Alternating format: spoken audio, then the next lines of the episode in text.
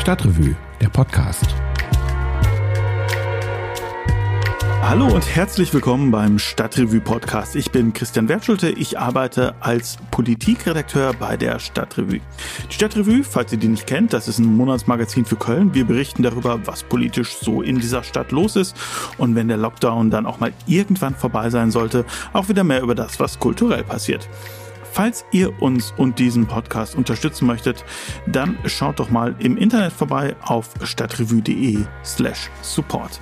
So, das war der Werbeblock. Zurück zum Thema.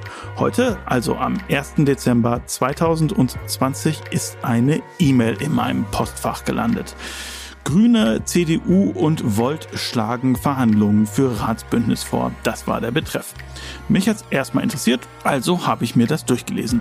Und dann habe ich mir auch noch das Papier durchgelesen, das aus diesen Sondierungsgesprächen zwischen den drei Gruppen hervorgegangen ist. Darin wird Folgendes geplant.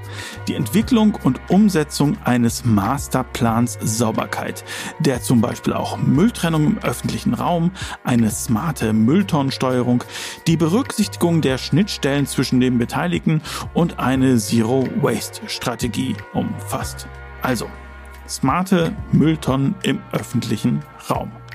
Okay, damit werden wir uns heute aber nicht beschäftigen, denn um es mit Christian Drosten zu sagen, wir haben Besseres zu tun, über die Verkehrswende zu reden etwa. Die steht in Köln ja jetzt schon etwas länger im Stau. Und warum das so ist, das weiß meine Kollegin Anne Meyer. Die hat das nämlich für die aktuelle Stadtrevue recherchiert. Hallo Anne. Hallo Christian.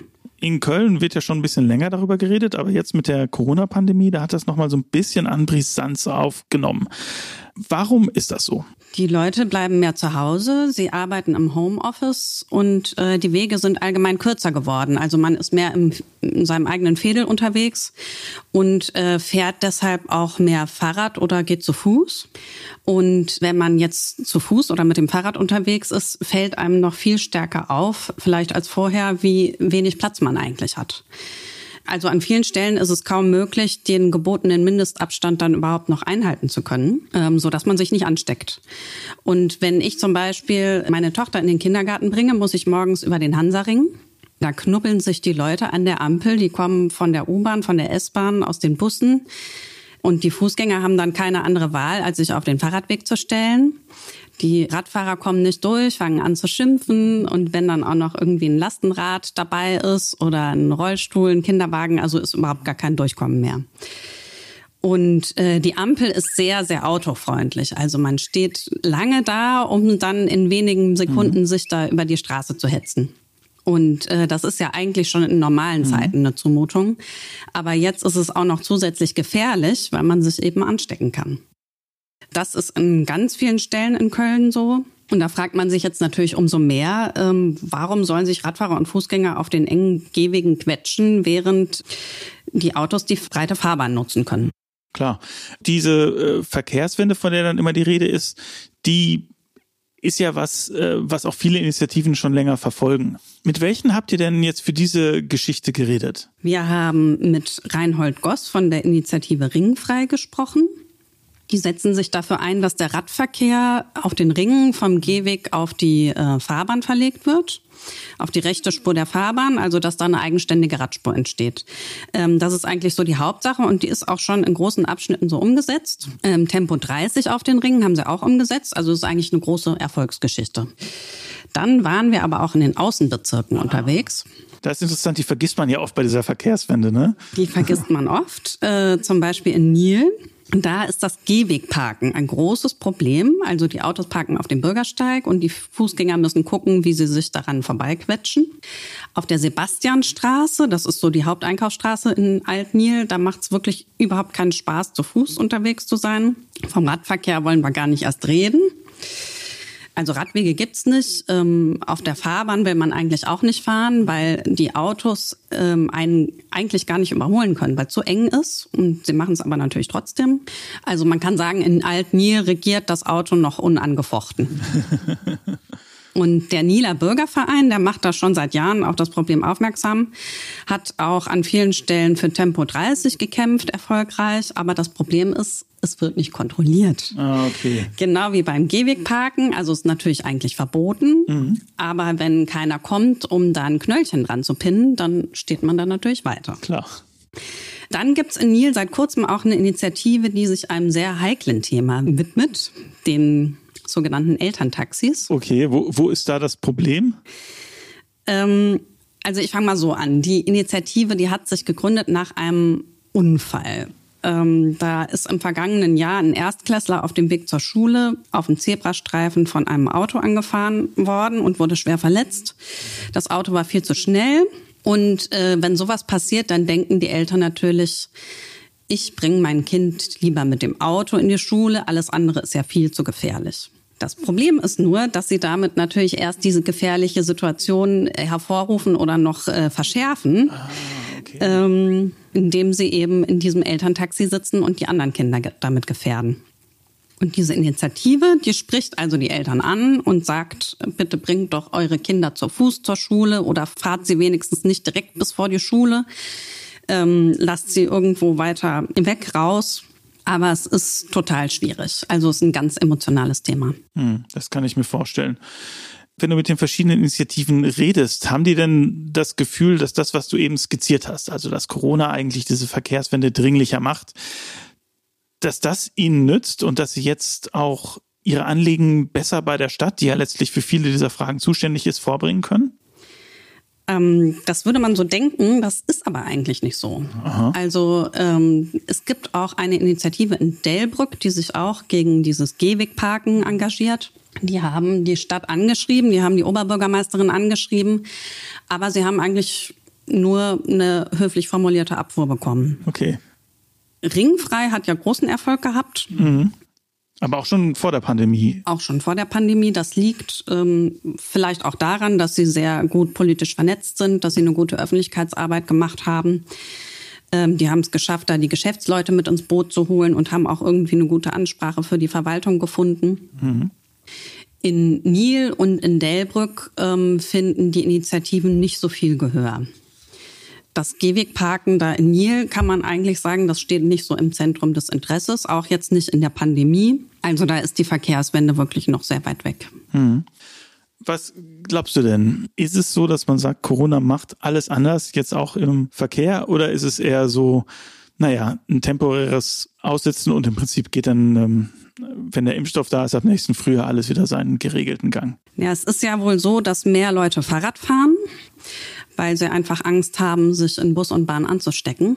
Aber das ist wiederum auch das Problem. Das sind natürlich Leute, die von der KVB vielleicht aufs Rad umgestiegen sind, aber die sind nicht vom Auto aufs Rad umgestiegen. Ah, okay.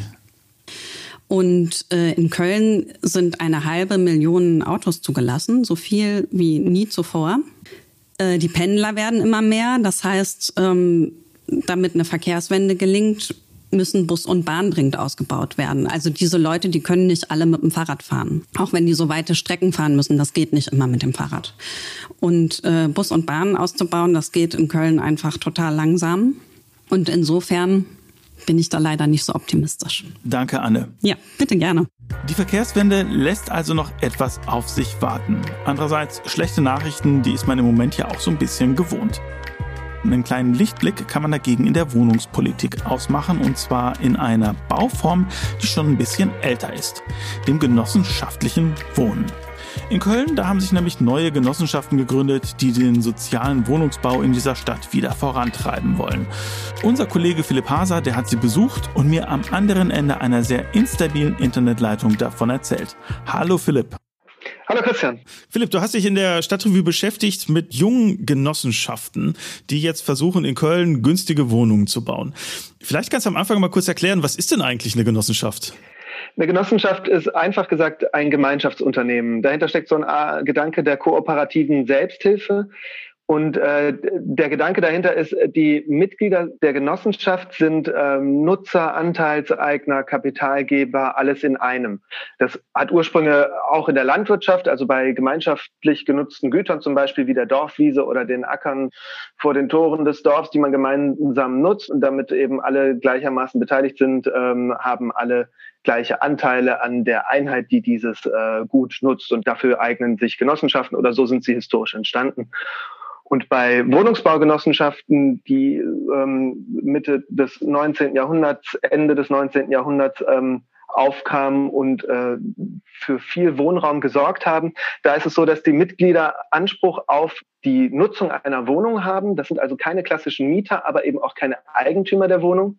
Sie kaufen Anteile und sind dann über die Anteile Anteilseigner der Genossenschaft und die Genossenschaft wiederum ist Eigentümerin der Wohnung. Okay, also ich bin dann quasi quasi Miteigentümer des Unternehmens, dem diese Wohnung gehört mit Mitbestimmungsrechten auf der Vollversammlung, mit Abstimmungsrechten für den Vorstand, der auch sich rechtfertigen muss vor der Vollversammlung. Genau. Mhm. Und das ist dann so ein bisschen anders als zum Beispiel so eine Baugruppe, wo ich quasi mich mit mehreren zusammenschließe, um irgendwie ein Mehrfamilienhaus zu bauen. Äh, wo ist da der Unterschied? Bei einer Baugruppe ist man ähm, rechtlich gesehen in den meisten Fällen sowas wie eine GBR. Das heißt, ähm, kein besonders äh, speziell verfasstes Unternehmen. Und man haftet da als Privatperson in einem höheren Ausmaß als bei einer Genossenschaft. Wenn bei der Genossenschaft was schief geht beim Bauen, dann äh, sind im schlimmsten Teil die Anteile, die man gezeichnet oder gekauft hat, die sind dann futsch oder die werden von der Bank eben dann äh, genutzt, um etwaige Schulden zu begleichen. Bei einer Baugruppe haftet man in der Regel mit wesentlich größerem Teil des eigenen Vermögens. Ah ja, bin ich also quasi in so einer Genossenschaft auch, auch eigentlich ein bisschen besser aufgehoben, so vom Schutz her. Dafür gehört mir die Wohnung dann halt nicht, ne? genau, das, die Risiken werden auf viel mehr Schultern verteilt, genau. Mhm.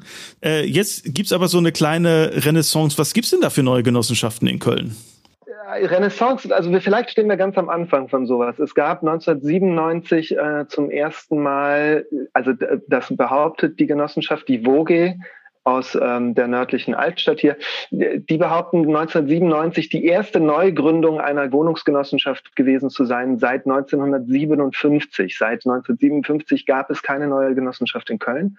Und die Voge hat sich damals gegründet, um zwei Altbauten hier in der Nordstadt in Mieterhände zu übergeben, die die Stadt damals meistbietend auf dem freien Markt anbieten wollten. Und die haben damals verschiedene Modelle durchgespielt und haben sich dann entschieden, dass eine Genossenschaft mit einer großen großen Reihe von Unterstützern, die das ähm, gefördert haben, ähm, dass das die beste Variante ist und ähm, dass da das Risiko am besten verteilt ist. Das war 1997. Und dann gibt es jetzt so eine ähm, Welle von, na, Welle ist es nicht, es sind zwei Genossenschaften, die jetzt neu entstanden sind. Zum einen haben die Siedler in Zollstock ähm, am Karl-Scheurer Weg eine neue Genossenschaft gegründet, um ihre Siedlung zu erweitern. Die wollen 100 Wohnungen bauen. Und das andere ist eine Genossenschaft, die nennt sich Genossenschaft Generationen Solidarität. Die bauen ein äh, Mehrgenerationenprojekt in Bickendorf mit rund 50 Wohnungen. Außerdem gibt es Stadtraum 5 und 4. Die sind eine Genossenschaft in Gründung. Die haben noch kein konkretes Projekt sind aber aktiv in der wohnungspolitischen Szene, wenn man so will, in Köln und suchen eben händeringend nach einem Grundstück, was sich eignen würde für auch so um die 100 oder vielleicht mehr Wohnungen. Und die äh, Projekte, die die planen, sind das dann ganz normale Mietwohnungen oder planen die was Besonderes? Also sowohl die Genossenschaft Generationensolidarität als auch die Siedler in Zollstock mit ihrer neuen Genossenschaft planen 100 Prozent Sozialwohnungen, also sozialer Wohnungsbau, die man äh, nur mit einem Wohnberechtigungsschein beziehen kann. Also da geht es darum, bezahlbaren Wohnraum zu schaffen. Man will aber auch, glaube ich, das so ein bisschen Mainstream, den äh, sozialen Wohnungsbau. Man will nämlich zeigen, dass, dass äh, das durchaus möglich ist, äh, ganz normale Wohnungen zu bauen mit dieser öffentlichen Förderung. Ähm, und wenn man sich anguckt, wie viele Leute Anspruch auf Wohnberechtigungsscheine haben, das sind fast die Hälfte aller Haushalte in Köln. Das ist immer so die Zahl, die da äh, genutzt wird. Ähm, dann ist das tatsächlich auch ein weit verbreiteter Anspruch.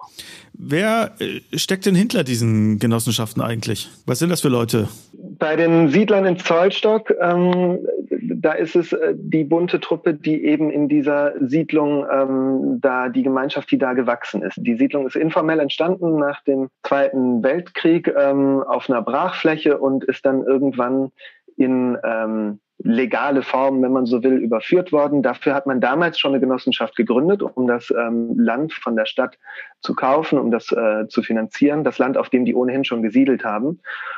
Und aus dieser Genossenschaft heraus äh, haben sich jetzt die Genossen dort überlegt, dass sie auch die Erweiterung ihrer Siedlung äh, jetzt in der gleichen Unternehmensform betreiben wollen und haben dafür eine neue Genossenschaft gegründet.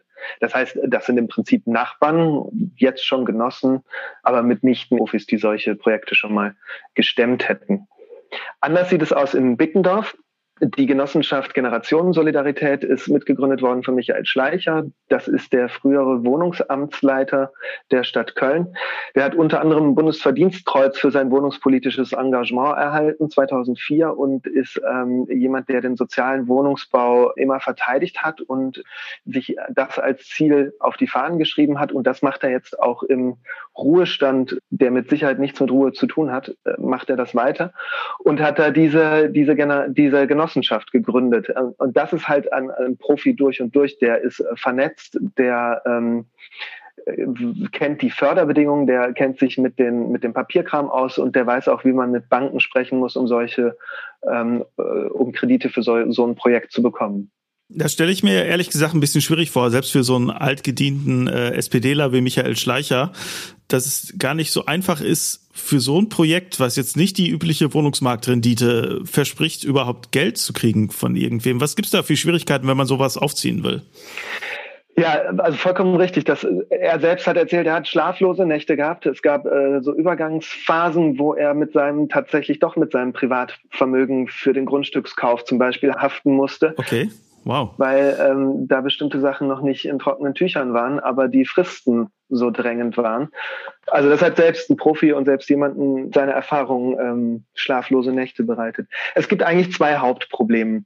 Das eine ist, ähm, man muss ein Grundstück finden, das man finanzieren kann. Das war äh, lange Zeit in Köln so gut wie unmöglich, ähm, weil die Grundstücke auf dem freien Markt angeboten wurden und dafür Preise aufgerufen wurden, die einfach nicht zu stemmen sind, egal wie viel Unterstützer man zusammensammelt und egal, ob man irgendwoher vielleicht eine kleine Eigenkapitalspritze bekommt. Ähm, da gibt es so langsam ein Umdenken. Es gibt den Wunsch der Stadtspitze und auch in der Politik in äh, fast allen Parteien, dass ähm, Grundstücke nicht mehr nach dem Höchstpreisprinzip vergeben werden sollen, ähm, sondern dass entscheidend sein soll, was auf den Grundstücken entsteht, eben auch mit dem Ziel, bezahlbaren Wohnraum äh, in nennenswerter Zahl zu fördern und zu erreichen.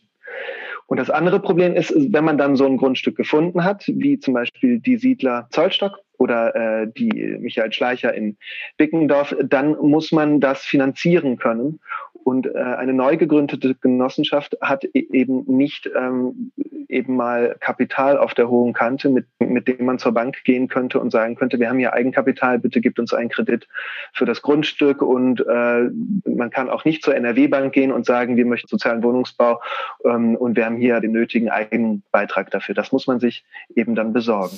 Die Stadt hat verschiedene Mittel verabschiedet, was es leichter machen soll, diese Grundstücksknappheit zu bekämpfen. Einerseits, dass sie sich im Vorkauf Vorkaufsrecht sichern kann für Grundstücke, die auf den freien Markt kommen und zum anderen dann die Möglichkeit, äh, auch Grundstücke städtische per Erbpacht zu vergeben. Das heißt, äh, man pachtet quasi ein Grundstück, kann dann darauf bauen.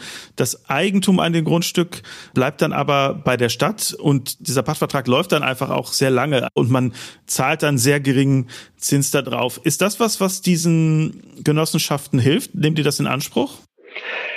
Das ist total zwiespältig für die Genossenschaften. Ähm, man zahlt einen Zins für das Grundstück und man muss keinen Kredit aufnehmen. Das ist ein großer Vorteil. Der Nachteil ist allerdings, man hat jetzt auch keine Sicherheit, um die Baumaßnahme zu finanzieren. Das ist alles sehr komplex und ähm, das zu verstehen ist auch für Laien überhaupt nicht machbar und auch, also man braucht eine Zeit, um sich da reinzuknien. Zum Beispiel ist das Erbbaurecht ein beleihbares, eigentumsähnliches Recht. Das heißt, es gehört einem nicht. Man kann aber trotzdem bis zu einem gewissen Prozentsatz, sagen einige, das Grundstück den Banken als Sicherheit anbieten. Zum Beispiel 60 Prozent des Wertes. Das haben die beiden Genossenschaften jetzt nicht gemacht. Michael Schleicher hat das Grundstück gekauft mit seiner Genossenschaft. Die haben sich das Eigenkapital besorgt. Die Siedler in Zollstock, ähm, die sind von der Stadtverwaltung auch auserkoren gesucht worden als ähm, ein Bauherr, mit dem das durchdekliniert werden soll. Und die haben das gepachtet. Der Vorteil für die Stadt ist, nach 99 Jahren läuft der Pachtvertrag aus. Das Grundstück geht wieder zurück an die Stadt. Es bleibt insofern im Eigentum der Stadt. Und gleichzeitig verpflichten sich die Siedler im Pachtvertrag, die Sozialwohnungen 50 Jahre äh, eben zu dieser festgesetzten Miete zu vermieten. Das ist viel länger als bei allen anderen geförderten Wohnungen, die üblicherweise zwischen 20 und 30 Jahre ähm, an eine feste Miete gebunden sind. Das heißt, die Stadt hat da auch mehr Durchgriffsmöglichkeiten, Einfluss zu nehmen auf das, was auf dem Grundstück passiert. Aber man kann eben das Grundstück nicht so einfach der Bank als Sicherheit anbieten. Ähm, deshalb gibt es zum Beispiel in Münster, die auch Grundstücke nur noch in Erbpacht vergeben wollen. Da gibt es eine Ausnahme für Unternehmen, die eben gemeinwohlorientiert sind, die nicht auf die Rendite in erster Linie aus sind. Und an die wird das Grundstück, wenn die das möchten, nach wie vor auch noch verkauft, damit die das eben als Sicherheit den Banken anbieten können. Was glaubst du denn, diese neuen Genossenschaften, können die Erfolg haben mit dem, was sie sich vornehmen? Also werden die in Probleme geraten? Du hast dich ja jetzt wirklich lange mit denen unterhalten. Wie schätzt du das ein? Ja, das ähm, hängt davon ab, glaube ich, was man da als Erfolg. Also ich glaube, die konkreten Bauvorhaben werden gelingen. Bei Michael Schleicher, das ist, ähm, das läuft an. Die wollen nächstes Jahr fertig sein ähm, da, ähm, in Bickendorf, das Projekt, das sieht ganz gut aus und die Kredite sind bewilligt.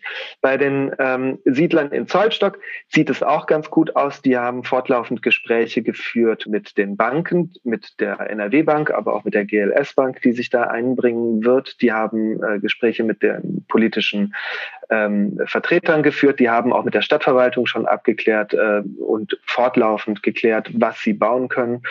Ähm, und da da auch ein paar alte Hasen dabei sind, ähm, glaube ich, dass das Projekt auch in trockenen Tüchern sein sollte, wenn nichts Unvorhergesehenes dazwischen kommt. Die sagen aber selber, sie bauen 100 Wohnungen, 100 Sozialwohnungen. In Bickendorf sind es 50 Sozialwohnungen. Wenn man sich anguckt, was in Köln auf dem Wohnungsmarkt los ist, dann weiß man, dass viel, viel, viel mehr gebraucht wird. Das heißt, das ist mitnichten so, dass hier irgendwie der, der Knoten durchschlagen wäre oder dass das jetzt ähm, zum Standardvorgehen in äh, vielen, vielen Bauvorhaben sein wird. Und damit das eintritt, muss noch eine, denke ich, noch eine ganze Menge mehr passieren. Da muss man aus diesen Projekten jetzt die Lehren ziehen und muss zum Beispiel dafür sorgen, dass ähm, neu gegründete Genossenschaften oder auch andere ähm, junge, gemeinwohlorientierte Unternehmen, Baugruppen, Initiativen dass die an Eigenkapital kommen, dass die an Bürgschaften kommen, ähm, dass sich bei den Banken da eine gewisse Routine einstellt, wie sowas zu finanzieren ist und was da machbar ist. Ähm, und ich glaube, eigentlich prädestiniert dafür wären die alteingesessenen, die etablierten traditionellen Genossenschaften hier in Köln. Eine von denen hat Michael Schleicher geholfen, das Grundstück zu erwerben mit seiner neu gegründeten Genossenschaft. Und ich glaube, das wäre so ein Modell, dass die Alten sagen, wir haben unsere äh, Immobilien, viele davon sind abbezahlt. Wir haben einen stetigen Einnahmestrom. Wir sind vertrauenswürdig bei den Banken.